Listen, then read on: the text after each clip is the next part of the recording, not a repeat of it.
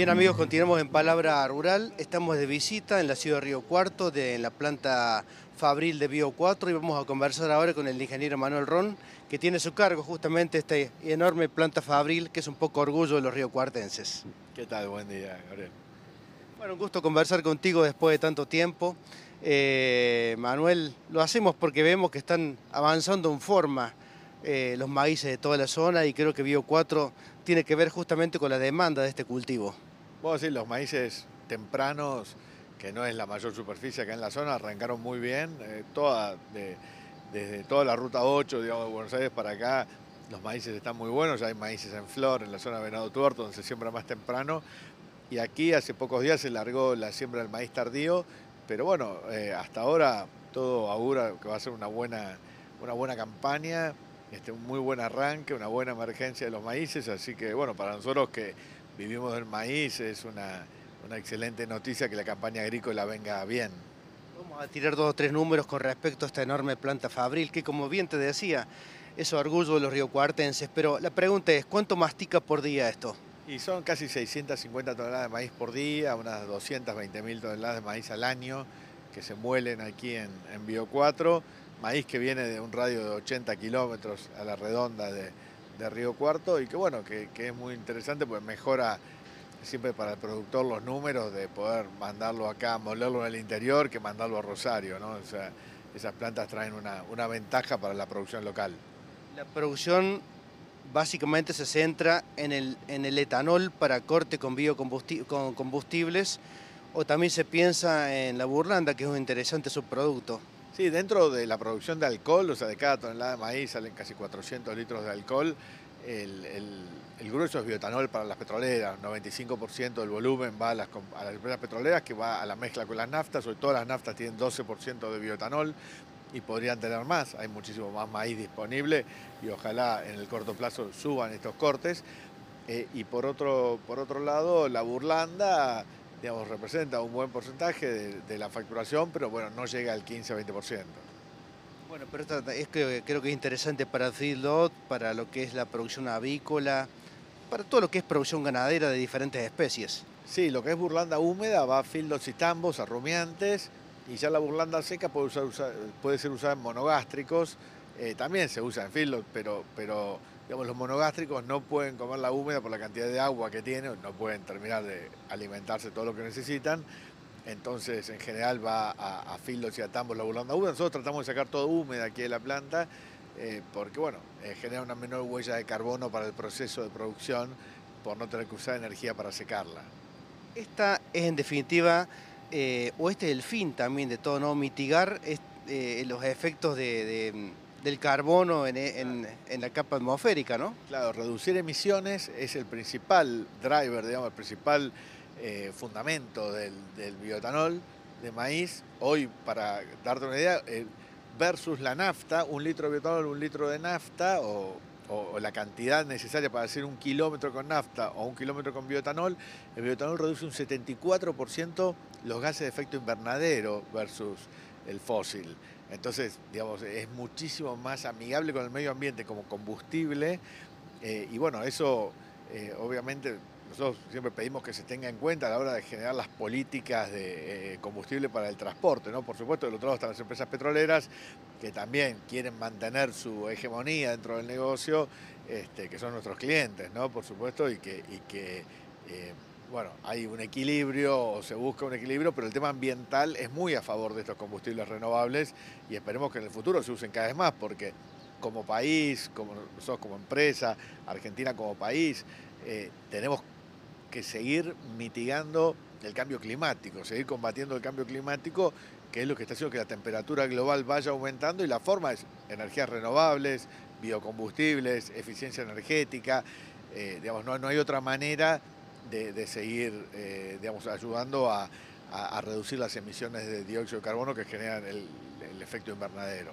A propósito de eso, Argentina firmó el protocolo de Kioto hace ya unos cuantos años, ¿no? Sí, sí, hay muchos compromisos. De hecho, ahora, bueno, en la cumbre de Glasgow hemos ratificado, digamos, todo lo que se viene firmando hace muchos años.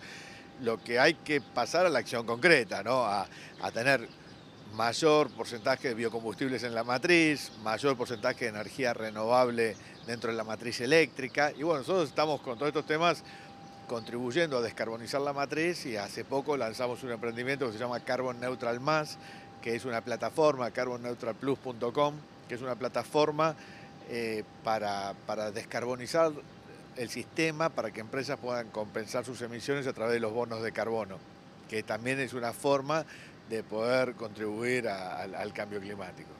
¿Esto le sirve a las empresas entonces, empresas de nuestra zona? Sí, empresas de nuestra zona, de cualquier lugar del mundo, digamos que quieran compensar sus emisiones, lo pueden hacer a través de nuestra plataforma.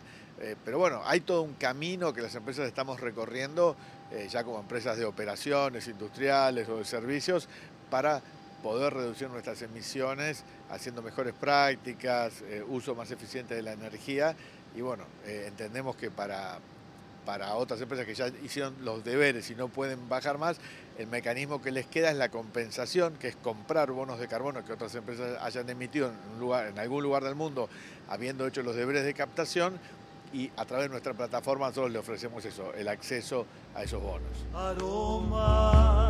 de tu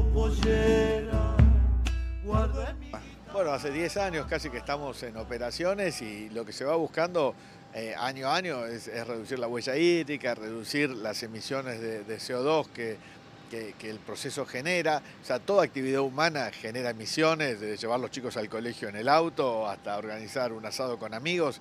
Este, eh, genera emisiones porque todos para hacer un asado nos transportamos hasta el lugar del asado y al movernos en nuestros autos que usan nafta estamos combustionando eh, fósiles y generando carbono. Así que bueno, nosotros en la industria aplicamos las mejores prácticas para digamos, tener el menor impacto posible a la hora de producir estos biocombustibles que a veces son cuestionados como digamos que no generan beneficios, pero está súper comprobado que reduce mucho los, gases de efecto invernadero versus, versus la nafta y que son procesos eh, que está todo auditado en términos de emisiones, en términos de particulados, de, cualquier tipo de, emisión regulado por los entes ambientales correspondientes.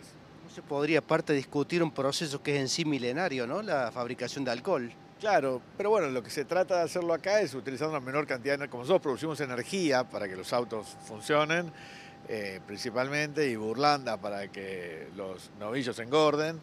Eh, lo que se trata es de hacer esto utilizando la menor cantidad de energía posible, utilizando la mayor cantidad de, corrientes eh, que, vuelven, digamos, que se reutilizan. Hacemos mucha economía circular dentro de estos procesos. De hecho, la, sería eso? Y la unión, por ejemplo, de la planta de biogás con la planta de bioetanol, aquí al lado de la planta van a poner una planta de biogás, eh, consiste en la reutilización de desechos de un proceso para ser utilizados como insumos del proceso siguiente, el uso del biofertilizante para fertilizar los maíces que vienen a la planta de etanol, que se transforman en etanol y burlanda, la burlanda va al feedlot, traemos estiércol del feedlot a los biodigestores, con el estiércol se genera biogás, que hace electricidad, también hace calor, con el calor precalentamos el agua que ingresa a las calderas, entonces tenemos muchísimos ahorros y sinergias entre los distintos procesos que redundan en una mayor eficiencia energética y en un menor costo de procesamiento. Y de esta manera hacemos un proceso de economía circular, eh, digamos, donde ambas empresas se ven beneficiadas y el ambiente se ve beneficiado.